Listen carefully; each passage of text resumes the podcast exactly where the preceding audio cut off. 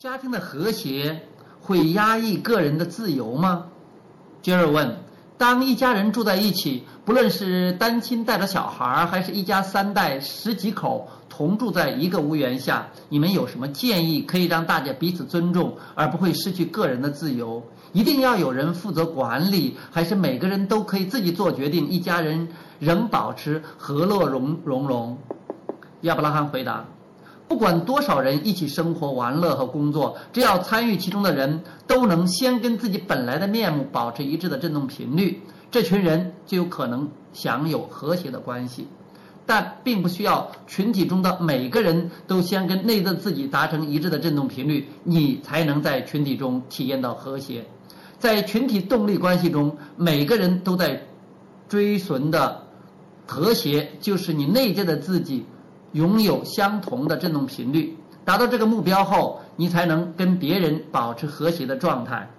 能一直留在自己的能量窝中的人，才能和别人保持和谐，即使别人并未如此觉得。不论是有形的物品、身体状况、财务条件，还是和谐的关系，每个人想要某样东西，都只为一个理由：他们相信得到了那个东西，就会让自己感觉更好。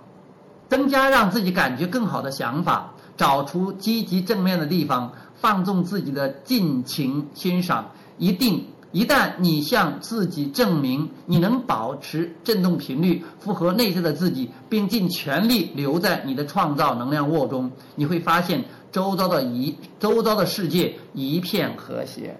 谁最大？或许更好的说法是谁来领导这群共同生活的人？这个问题的答案是和本源振动频率一致的人，比数百万频率一不一致的人更有力量。因此，振动频率和内在的自己创造的能量沃以及建立世界的力量最为契合的人，就会变成众人的领导。大家都会自然被头脑清晰、情绪稳定且快乐的人影响。如果家庭中没有人能达到那样一致的状态，领导地位通常会落到最年长、最强壮或讲话最大声的人身上。但如果在群体中没有人的振动频率能符合本源，就看不到真正的领导能力。